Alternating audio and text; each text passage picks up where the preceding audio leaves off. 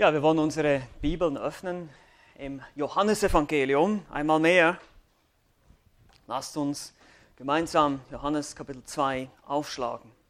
Eine besondere Geschichte heute, ein besonderes Ereignis, wenn der Schöpfer die Welt betritt, wenn, wir haben das schon gelesen heute im Psalm 104, derjenige, der die Berge gemacht hat, die Tiere gemacht hat, das Gras auf den Feldern, die Nahrung für den Menschen, das Brot, das das Herz des Menschen stärkt und eben der Wein, der das Herz erfreut, haben wir schon gelesen. Und heute geht es genau darum, dieses Thema. Der Schöpfer kommt in diese Welt und demonstriert seine Herrlichkeit. Er zeigt seine Kraft, er zeigt seine Macht, er liefert einen eindeutigen Beweis. Nur für diejenigen unter uns, die immer noch sagen, ja, wenn es Gott gibt, wenn es Gott wirklich gibt, warum beweist er sich dann nicht? Das hat er schon längst getan. Du musst nur mal nachlesen, was hier alles steht in der Schrift. Das hat er schon längst getan. Er hat sich schon lange bewiesen. Er hat schon lange gezeigt, wer er ist. Unsere ganze Zeitrechnung äh, orientiert sich nach ihm. Wir haben das Jahr 2021. Wir rechnen von Christi Geburt an. Was passiert, wenn der Schöpfer die Welt betritt? Das ist genau das, was uns Johannes in seinem Evangelium zeigt. Das Wort wird Fleisch und wohnt unter uns. Nun, ich habe mir letzte Woche mal die, den Spaß erlaubt, im Internet etwas zu googeln und zu schauen, welches eigentlich die teuersten Weine der Welt sind und für wie viel Geld sie gehandelt werden oder ersteigert wurden. Was denkt ihr, wie viel Wert eine solche Flasche Wein eigentlich haben kann? Nun, sage und schreibe 304 1000 Dollar für eine Flasche des 1947er Chateau Cheval Blanc. 300.000 Dollar für 6 Liter Wein hat ein Sammler tief in die Tasche gegriffen. Das sind ungefähr 250.000 Euro. Inklusive Eintrag ins Guinness Buch der Rekorde. Stellt euch mal vor, jemand würde nicht nur 6 Liter, sondern 600 Liter davon machen.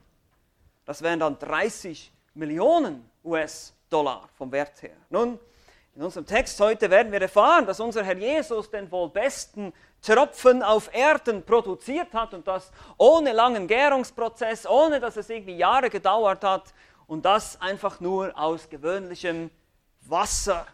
Einfach mal 600 bis 700 Liter davon für eine ganze Hochzeitsgesellschaft. Wir finden diese Geschichte im Johannesevangelium im Kapitel 2. Wir wollen das jetzt gemeinsam erstmal lesen, die Verse 1 bis 11. Hier heißt es, und am dritten Tag war eine Hochzeit in Kana in Galiläa und die Mutter Jesu war dort. Aber auch Jesus wurde samt seinen Jüngern zur Hochzeit eingeladen. Und als es an Wein mangelte, spricht die Mutter Jesu zu ihm, Sie haben keinen Wein. Jesus spricht zu ihr, Frau, was habe ich mit dir zu tun? Meine Stunde ist noch nicht gekommen. Seine Mutter spricht zu den Dienern, was er euch sagt, das tut. Es waren aber dort sechs steinerne Wasserkrüge nach der Reinigungssitte der Juden, von denen jeder zwei oder drei Eimer fasste. Jesus spricht zu ihnen, füllt die Krüge mit Wasser, und sie füllten sie bis oben hin. Und er spricht zu ihnen, schöpft nun und bringt es dem Speisemeister. Und sie brachten es hin. Als aber der Speisemeister das Wasser, das zu Wein geworden war, gekostet hatte, und er wusste nicht, woher es war, die Diener aber, die das Wasser geschöpft hatten, wussten es, da rief der Speisemeister den Bräutigam und sprach zu ihm, Jedermann setzt zuerst den guten Wein vor, und dann, wenn sie trunken geworden sind, den geringeren. Du aber hast den guten Wein bis jetzt behalten. Diesen Anfang der Zeichen machte Jesus in Kana in Galiläa und ließ seine Herrlichkeit offenbar werden und seine Jünger glaubten an ihn. Bis hierher.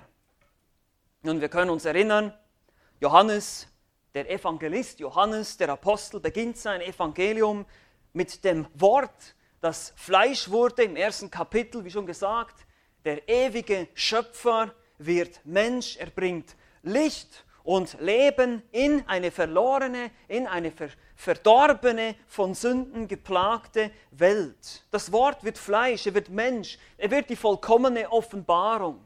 Besser geht es nicht, mehr können wir nicht von Gott sehen als in Jesus Christus allein.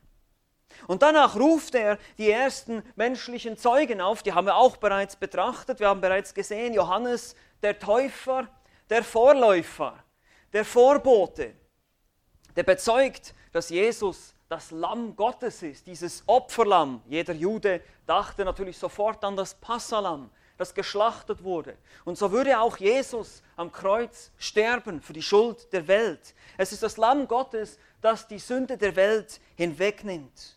Dann sehen wir die ersten Jünger im Kapitel 1. Wir sehen Johannes, Andreas, Simon Petrus, Philippus und auch Nathanael. Das haben wir letztes Mal angeschaut.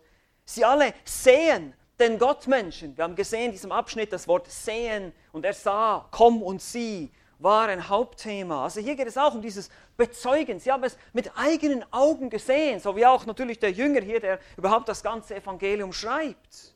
Er ist ein Augenzeuge. Er sagt, ich habe das alles miterlebt. Und genauso sehen wir jetzt heute einen weiteren solchen Augenzeugenbericht des Apostels Johannes. Er war dabei da an dieser Hochzeit und hat miterlebt, was da geschehen ist und will uns davon erzählen, natürlich um einen bestimmten Zweck damit verfolgen. Er will nicht einfach eine spannende Geschichte erzählen, es ist eine sehr spannende Geschichte zugegebenermaßen, aber er möchte dieses Zeichen uns schildern, damit wir glauben, das ist seine Absicht. Seine Absicht des gesamten Evangeliums. Im Kapitel 20 sehen wir das. Diese Zeichen sind aufgeschrieben, Kapitel 20, Vers 30 und 31, sind aufgeschrieben worden, damit du glaubst, dass Jesus der Christus ist, der Sohn Gottes. Dass er der Erlöser ist, der in die Welt kommen sollte. Genau das ist sein Ziel. Und das verfolgt er auch hier mit all diesen Geschichten. Wir kommen heute zu diesem ersten Zeichen von diesen sieben Zeichen, die er uns übermittelt. Das werden wir uns heute anschauen. Wir lesen nochmal die Verse 1 und 2. Das ist sozusagen der, der Hintergrund. Was ist, was ist die Situation? Am dritten Tag war eine Hochzeit in Kana in Galiläa und die Mutter Jesu war dort. Aber auch Jesus wurde samt seinen Jüngern zur Hochzeit eingeladen. Also unmittelbar nach den Ereignissen der Berufung der ersten Jünger, auch der Befragung des Täufers, wurde Jesus und seine Jünger zu einer Hochzeit nach Kana eingeladen. Ihr könnt euch noch erinnern, Kana in Galiläa war ein Dorf etwa 15 Kilometer nördlich von Nazareth. Die beiden Dörfer haben sich sowieso irgendwie so ein bisschen an den Haaren gehabt, haben wir herausgefunden. Nathanael, der aus Kana kam, dachte, ja, kann, kann aus Nazareth überhaupt irgendwas Gutes kommen? Könnt ihr euch noch ein bisschen daran erinnern? Und da fand eine Hochzeit statt. Nun, wenn wir an eine Hochzeit denken in unserer westlichen Kultur, dann müssen wir da ein bisschen umdenken. Wisst ihr, die Juden, die wussten, wie man eine Hochzeit feiert. Das war nicht nur ein Tag, das war eine ganze Woche. Ja, diese Hochzeit, das war eine Festlichkeit, eine riesige Feier, eine Party mit Tanz und Musik und Festlichkeiten und gutem Essen und natürlich gutem Wein, wie es in vielen mediterranen Kulturen der Fall ist. Bis zu diesem Zeitpunkt war das Paar schon verlobt, die Verlobung galt übrigens auch schon wie ein Eheversprechen zu der Zeit, verbindliches Eheversprechen. Und der Bräutigam, der die ganze Feier schmeißen musste, der würde die Braut abholen, meist am Mittwoch aus dem Hause der Braut, bei ihren Eltern abholen und die Freunde des Bräutigams würden die beiden dann zu der Hochzeitsfeier eskortieren und da würde die Feier starten für eine ganze Woche lang. Meist wurde auch die ganze Verwandtschaft dazu eingeladen. Und so war offenbar auch die Mutter Jesu dort, Maria. Offenbar hatte sie auch eine wichtige Rolle zu spielen. Man, einige Gelehrte vermuten sogar, dass sie an der Organisation der Festlichkeiten zu tun hatte. Und auch die Jünger kriegten offenbar eine Einladung. Der Grund dafür ist unbekannt. Aber wir wissen von Nathanael, dass er da eben aus Kana war und Jesus war natürlich auch dabei. Das ist also die Situation. Wir sind in dieser Hochzeitsfeier, diese Festlichkeiten und jetzt gibt es plötzlich ein Problem. Der Wein geht aus. Verse 3 bis 5. Und als es an Wein mangelte, spricht die Mutter Jesu zu ihm, Sie haben keinen Wein. Jesus spricht zu ihr, Frau, was habe ich mit dir zu tun? Meine Stunde ist noch nicht gekommen. Seine Mutter spricht zu den Dienern, was er euch sagt, das tut. Nun, diese Geschichte ist etwas abrupt hier. Wir denken irgendwie, ah, könnt dem nicht so ganz folgen vielleicht, wenn ihr das als erstes seht. Denkt, ja, jetzt hat er doch gesagt, was habe ich mit dir zu tun? Dann dreht sie sich um und sagt, ja, was er euch sagt, das tut. Aber lasst uns erstmal darüber nachdenken, was ist denn eigentlich so schlimm daran, dass der Wein ausgeht? In der heutigen Kultur, hier in Deutschland auch unter Christen, manche, manche Hochzeiten werden sogar ohne Alkohol gefeiert, aus bewussten Gründen natürlich. Wir wollen nicht, dass irgendwelche Leute betrunken sind. Und deshalb müssen wir uns mal überlegen, was hatte der Wein eigentlich für eine symbolische Bedeutung in der damaligen Kultur? Weil wenn der Wein ausgeht an einer Hochzeitsfeier, die eine ganze Woche lang dauert, das war in der damaligen Kultur ein Fauxpas, ein Supergau, eine Schande größten Ausmaßes. Warum? Wein, generell alkoholische Getränke, werden in der Bibel nicht grundsätzlich negativ gesehen, das ist nicht der Fall. Nur die Trunkenheit, die Betrunken, das Betrunkensein, das wird verboten. Aber der Genuss von Wein oder auch bierähnlichen Getränken war erlaubt. Und der Rotwein war ein hauptsächliches Getränk. Natürlich ist es natürlich logisch in mediterranen Gebieten, wenn ihr schon mal in Griechenland wart oder in Italien, da gibt es ganz viel Weinbau. Das Klima ist optimal, die Temperaturen in Israel sind ideal für Weinkultur, für Anbau von Weintrauben. Freiwillige oder von außen aufgezwungene Enthaltsamkeit von alkoholischen Getränken kam nur recht selten vor im Alten Testament, in der Bibel. Diensttuende Priester zum Beispiel oder auch Naziräer, die ein spezielles Gelübde abgelegt haben. Aber Weintrinken symbolisierte Frieden, Wohlstand, Erfolg, Sicherheit. Wir haben gerade im Psalm 104 gelesen. Es erfreut das Herz des Menschen. Und der Anbau von Wein war eine jahrhundertealte Tradition. Selbst von Noah lesen wir, dass er ein Weinbauer war. Es gab Mischwein, der mit verschiedenen Gewürzen und Rosinen und Honig angereichert wurde. Und dass der Wein dann später auch mit Wasser gemischt wurde, das gab es erst in der hellenistischen Zeit, in der Makkabäerzeit. Im Alten Testament war das sogar eine Unsitte, den, den Wein mit Wasser zu mischen. In Jesaja 1,22 könnt ihr das nachlesen. Aber so ist dieses, dieser Wein ein Symbol der Freude, des Segens, des Wohlstands. Es, ist auch, es symbolisiert auch die, die Fähigkeit des Bräutigams, für seine Braut zu sorgen. Ein, ein, guter Gastgeber zu sein natürlich auch. Und es gibt sogar Gelehrte, die denken, es, es, hätte sein können, dass die Familie des Bräutigams dafür angeklagt wird, vor Gericht gezogen wird, weil es keinen Wein gab. So eine ernste Sache war das damals. Können wir uns heute nicht vorstellen. Und Maria, die wohl eben als Mitverantwortliche des Caterings hier gewirkt hat, fühlte sicherlich auch diesen Stress. Oh nein, Jesus, stell dir vor, sie haben keinen Wein. Man weiß nicht genau, der Hintergrund war hier, warum sich Maria nun an ihren Sohn wandte, weiß man nicht. Der Text sagt uns nichts darüber. Und daher vielleicht auch diese seltsam anmutende Antwort hier von Jesus, Frau, was habe ich mit dir zu tun, hört sich im Deutschen so ein bisschen unhöflich an, ist es aber nicht. Es war keine unhöfliche Art, es war eine Anrede wie vielleicht sowas wie meine Dame, aber mit dieser Anrede deutete Jesus an eine Veränderung der Beziehung. Er steht hier am Anfang seines Dienstes und er würde jetzt nicht mehr sich seiner Mutter äh, zugehörig sehen, sondern er würde seinen Dienst in Unabhängigkeit tun, besser gesagt in Abhängigkeit des Vaters natürlich. Die, die Idee hier, man könnte es so übersetzen, was haben wir gemeinsam mit dieser Sache zu tun? Ich habe andere Absichten, ich habe andere Ziele, ich habe andere Zwecke zu erfüllen, nämlich den Willen meines Vaters zu tun. Das wird er später noch sehr, sehr deutlich machen. Und deshalb ist das Beste hier diese Aussage so zu verstehen, dass Jesus seiner Mutter hier und deutlich macht, dass er, wenn er nun seinen öffentlichen Dienst beginnt, auf niemanden, nur noch auf seinen Vater hören wird. Er sagt auch, meine Stunde ist noch nicht gekommen. Die Stunde meiner Verherrlichung, das ist sein Tod und seine Auferstehung. Er wollte wohl auch nicht schon zu viel Aufsehen erregen, zu viel Widerstand heraufbeschwören. Wir haben schon gesehen, die Pharisäer und die, die, die, die Priester, die wurden schon auf ihn aufmerksam. Die religiöse Elite hat, hat bereits schon angefangen, auf ihn aufmerksam zu werden durch Johannes den Täufer. Er wollte keine Publicity.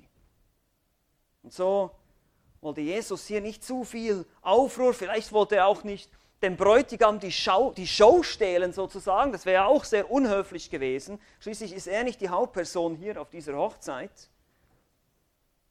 Letztlich scheint es aber zu passen. Es ist eben das erste Zeichen, was er tat. Und die Jünger würden aber die, richtig, die einzigen sein, die es so richtig mitbekommen. Das sehen wir ganz am Schluss. Das heißt, seine Jünger glaubten an ihn. Und was da noch alles lief, wissen wir nicht. Auf jeden Fall muss es vielleicht irgendein Ausdruck gewesen sein in seinem Gesicht oder etwas, was wir hier nicht lesen können, dass Maria dann sagt, was er euch sagt, das tut. Sie scheint zu erwarten, zu glauben, dass Jesus doch etwas tun würde hier. Und jetzt, jetzt würde es richtig losgehen. Könnt ihr euch vielleicht noch erinnern, Nathanael, ja, Jesus hat ihm gesagt, du wirst den Himmel offen sehen, du wirst Wunder sehen, ihr werdet Wunder sehen. Nun geht es richtig los hier, die Verse 6 bis 10. Es waren aber dort sechs steinerne Wasserkrüge, nach der Reinigungssitte der Juden, von denen jeder zwei oder drei Eimer fasste. Jesus spricht zu ihnen, füllt die Krüge mit Wasser, und sie füllten sie bis oben hin. Und er spricht zu ihnen, schöpft nun und bringt es dem Speisemeister, und sie brachten es hin. Als aber der Speisemeister das Wasser, das zu Wein geworden war, gekostet hatte, und er wusste nicht, woher es war, die Diener aber, die das Wasser geschöpft hatten, wussten es, da rief der Speisemeister den Bräutigam, Vers 10, und sprach zu ihm, Jedermann setzt zuerst den guten Wein vor und dann, wenn sie trunken geworden sind, den geringeren. Du aber hast den guten Wein bis jetzt behalten. Und wir lesen hier von sechs steinernen Wasserkrügen. Diese waren nach der Reinigungssitte der Juden. Das erklärt Johannes der Apostel seinen Empfängern hier. Ihr wisst schon, haben wir schon gehabt, zeremonielle Waschungen waren häufig und üblich bei den Juden. Wohl sollte die Hände der Gäste vor dem Essen auch nochmal gereinigt werden, zeremoniell. Daher brauchte es auch sehr viel Wasser. Und jeder dieser Krüge fasste, heißt es hier, zwei bis drei Eimer das ist ein Maß, also andere Übersetzungen sagen Maß, Metretes, ein Hohlmaß von ca. 40 Liter. Also wir haben hier sechs Krüge, das sind ziemlich große Dinge, 40 Liter, also vielleicht so 480 bis 720 Liter, die da reinpassen. Und Jesus sagt jetzt in Vers 7, füllt die Krüge. Die Diener füllten die Krüge bis, zur, bis zum Rand. Bringt mal eben 600 bis 700 Liter Wasser her und füllt diese Dinge bis zum Rand. Oben hin. Das betont, dass da nichts anderes drin war. Da war nur Wasser drin. Ja, da konnte Jesus nicht im Geheimen irgendwie so ein Pülverchen reinmischen oder irgendwie sowas, sondern es war wirklich bis oben hin mit Wasser gefüllt. Und das Interessante ist dann auch, in Vers 8, er schöpft, es wird geschöpft und dann gleich dem Speisemeister gebracht. Und ruckzuck war das Wasser Wein. Wir wissen nicht genau, wie das vor sich ging, aber wir haben vorhin schon gesehen und wir wissen, wir sehen das immer wieder in der Schrift, unser Gott ist mächtig, er spricht ein Wort und es steht da, so heißt es in den Psalmen. Er hat gesagt am Anfang, es werde Licht und es wurde Licht. Gott braucht nicht viel Zeit, um etwas zu erschaffen oder eben Wasser in Wein zu verwandeln. Aber stellt euch mal die Gesichter der Jünger vor in, diesem, in dieser Situation. Die haben ja genau gesehen, das ist Wasser. Und er schöpft hier dieses Wasser, die Diener haben das auch gesehen, und bringt es zum Speisemeister. Und die Situation, die Hochzeitsgäste, die warteten bestimmt auch schon lange auf mehr Wein. Wo bleibt er denn? Was ist denn los? Wie gesagt, das war eine Schande, wenn der Wein ausgehen würde. Und nun beginnen sie hier literweise Wasser anzuschleppen. Das wird doch nicht funktionieren, sowas. Also so betrunken sind die Gäste nun auch wieder nicht, dass sie den Unterschied zwischen Wein und Wasser nicht kennen. Wir können dann nicht einfach Wasser, Wasser aufsetzen.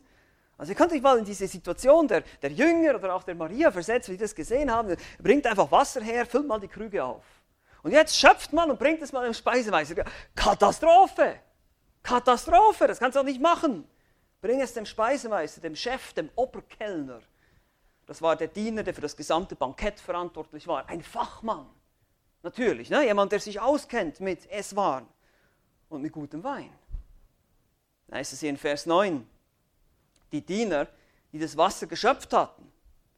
Womöglich, wie gesagt, war es noch gar kein Wein zu dem Zeitpunkt, wo sie es geschöpft haben. Wir wissen es nicht ganz genau, wann sich das Wasser zu Wein verwandelte. Vielleicht sogar, während sie es im Becher zum Speisemeister getragen haben, hat sich das Wasser in diesem Becher auch noch zu Wein gewandelt. Alles kein Problem für unseren Schöpfer, richtig? Ist überhaupt kein Problem, kein Ding. Aber das Wunder wird immer so größer. Es ist eindeutig, es ist gar nicht möglich, dass da irgendein Trick dahinter steckt. Und plötzlich ruft der Speisemeister den Bräutigam. Au Backe, jetzt geht's aber los. Du. Stell dir mal vor, wenn du das mitbekommen hast, oh, ja, ja, das, das, wird, das wird nicht gut enden.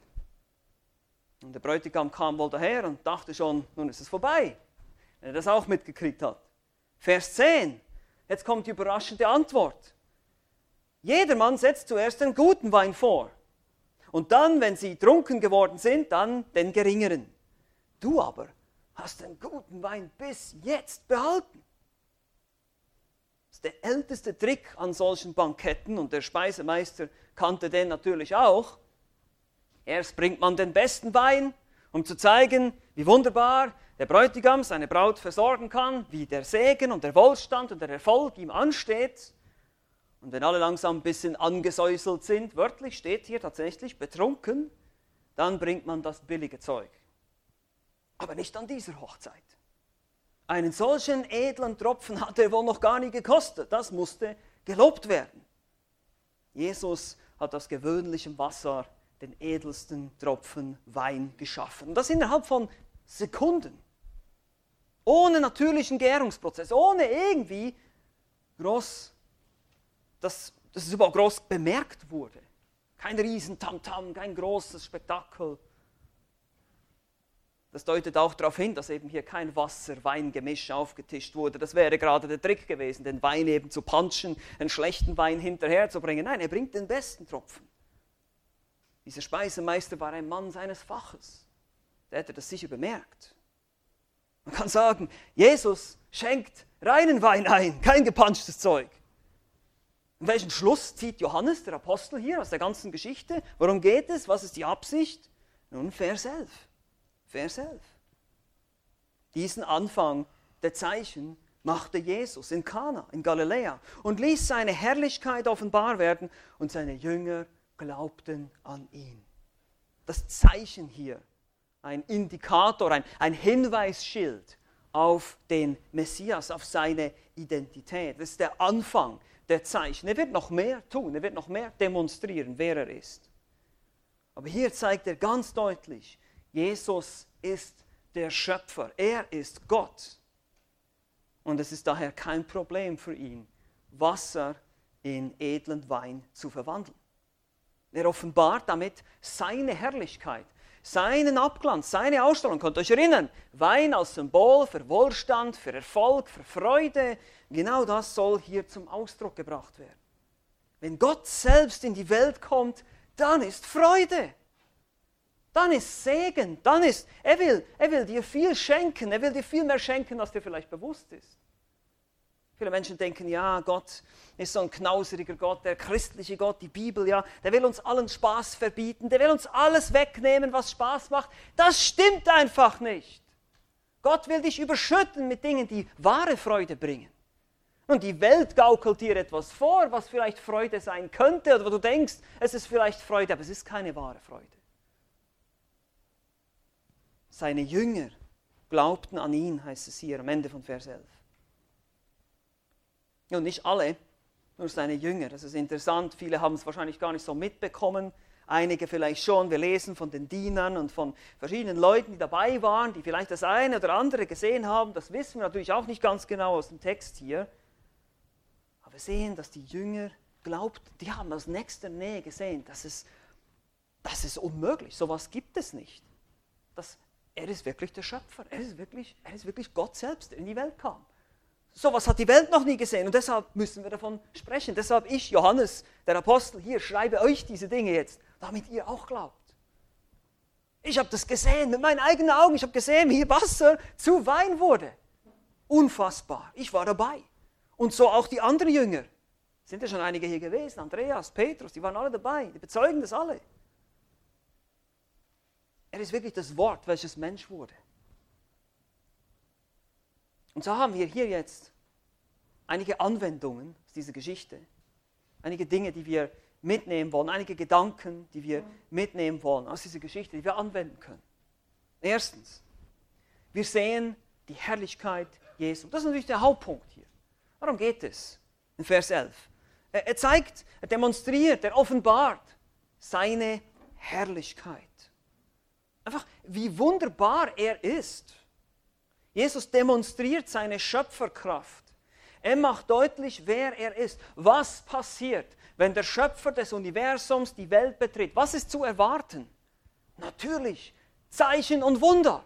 Übernatürliche Dinge sind zu erwarten, wenn der Schöpfer diese Welt betritt. Eben mal kurz eine ganze Hochzeitsgesellschaft mit 600 Liter des besten, edelsten Weins zu versorgen. Aber Jesus hat ein Ziel. Er wollte seine Herrlichkeit zeigen. Ja, Jesus hätte eine Catering-Firma gründen können, ja? Und echt viel Geld machen damit, richtig? Ja, 1000 Liter Wein in zwei Sekunden. Sie liefern das Wasser, wir machen den Rest. Aber das war nicht sein Ziel. Er wollte nicht die Menschen einfach nur überschütten mit irgendwelchen Gaben und sie von ihren Krankheiten heilen und ihnen ein schönes Leben machen hier auf dieser Erde. Nein, er wollte seine Herrlichkeit zeigen, er wollte zeigen, wer er ist. Und dass er noch viel mehr geben kann als nur Versorgung, Wein, Freude und solche Dinge. Er war gesandt, um seine Herrlichkeit zu offenbaren. Wir sehen seine Herrlichkeit. Er ist Gott selbst. Und zweitens sehen wir natürlich, wir glauben an Jesus. Die Jünger hier, die Reaktion ist, wir glauben. Wir glauben. Ich meine, wie viele Beweise brauchst du denn noch, um zu glauben? Was muss Gott denn sonst noch tun? Wie viele übernatürliche Wunder sind uns überliefert in der Bibel? Wie viel brauchst du, um zu glauben? Was muss Gott denn tun? Wenn du sagst, okay, ich glaube, ich würde an Gott glauben, wenn er jetzt hier heute erscheinen würde und er würde irgendeinen Zaubertrick vollbringen. Und das hat er schon lange getan, alles auf diesem Planeten. Und er hat treue Zeugen, die es uns berichten. Wenn das nicht ausreicht, dann weiß ich nicht, wer dir helfen kann. Glaube an Jesus. Das ist sein Punkt hier. Glaube an Jesus Christus, der gekommen ist als Erlöser dieser Welt. Du und ich wir sind Sünder. Wir haben die Gebote Gottes übertreten.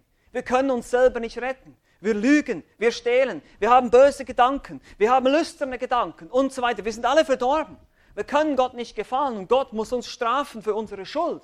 Wir sind alle verlorene Sünder, wir verdienen alle die Hölle und Jesus ist gekommen, um uns davon zu befreien, von dieser Schuld. Er ist gekommen, damit du das Leben hast, damit du das ewige Leben hast. Eben die Freude, die durch diesen, durch diesen Wein symbolisiert wird hier. Er möchte dir Freude schenken. Er will dir alle deine Sünden vergeben. Er ist am Kreuz gestorben für deine Schuld, damit du frei sein kannst.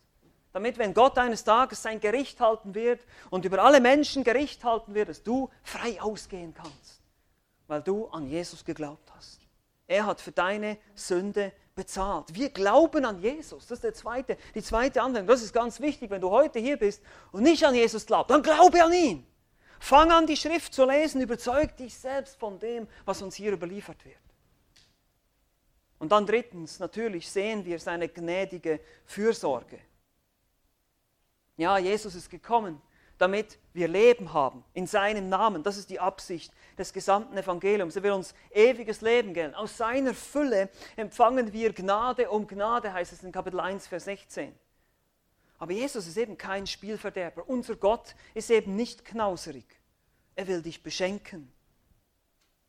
Ja, aber nicht unbedingt materiell, sondern geistlich. Er möchte dich geistlich zur Fülle bringen.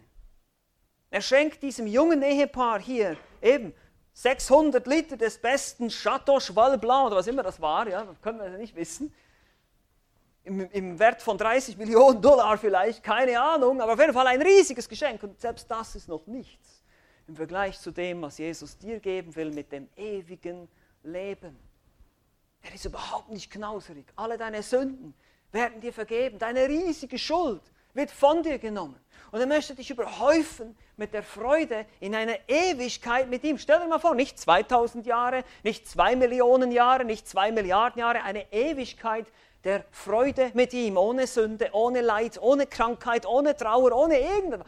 Das will er dir alles schenken. Wie freigebig ist unser Gott. Und du musst es nur annehmen. muss nur glauben.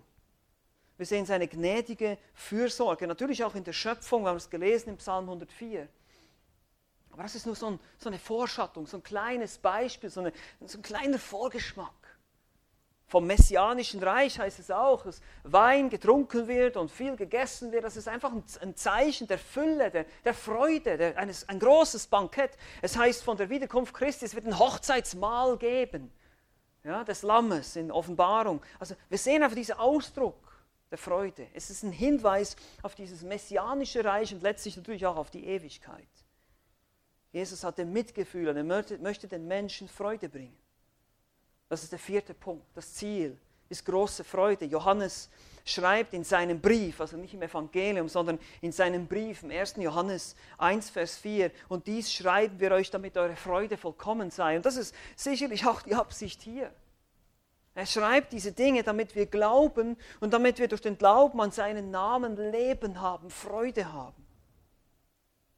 Was geschieht, wenn der Schöpfer selbst die Schöpfung besucht, wenn er diese Welt betritt? Große Freude, großer Segen. Und Jesus wurde wirklich Mensch, er kam uns ganz nahe, er hat sich mit uns wirklich völlig identifiziert. Ich meine, das Erste, was er macht hier, er geht an eine Hochzeit, er feiert mit. Ich meine, er war vollkommen Mensch, er hat auch menschliche Freude empfunden und hat, hat mit den Menschen zusammen gefeiert. Wir stellen uns Jesus vielleicht manchmal ein bisschen falsch vor. Was denkt ihr, was, was er da an dieser Hochzeit gemacht hat? Er stand da nicht irgendwie stoisch in der Ecke und, und, und hat übergegeistigt. Nein, der, der, der, hat einfach mitgefeiert. Er war Mensch. Er hat an allen, in allen Bereichen hat er die menschliche Erfahrung gemacht. Er wurde zu einem von uns. Er kann dich dadurch auch völlig verstehen und möchte dir diese Freude schenken, die er nur geben kann. Und fünftens, das Beste kommt zum Schluss. Wir haben gesehen, diese Geschichte, Jesus dreht die Tradition um, er bringt den besten Wein zum Schluss, nicht den billigen Fusel.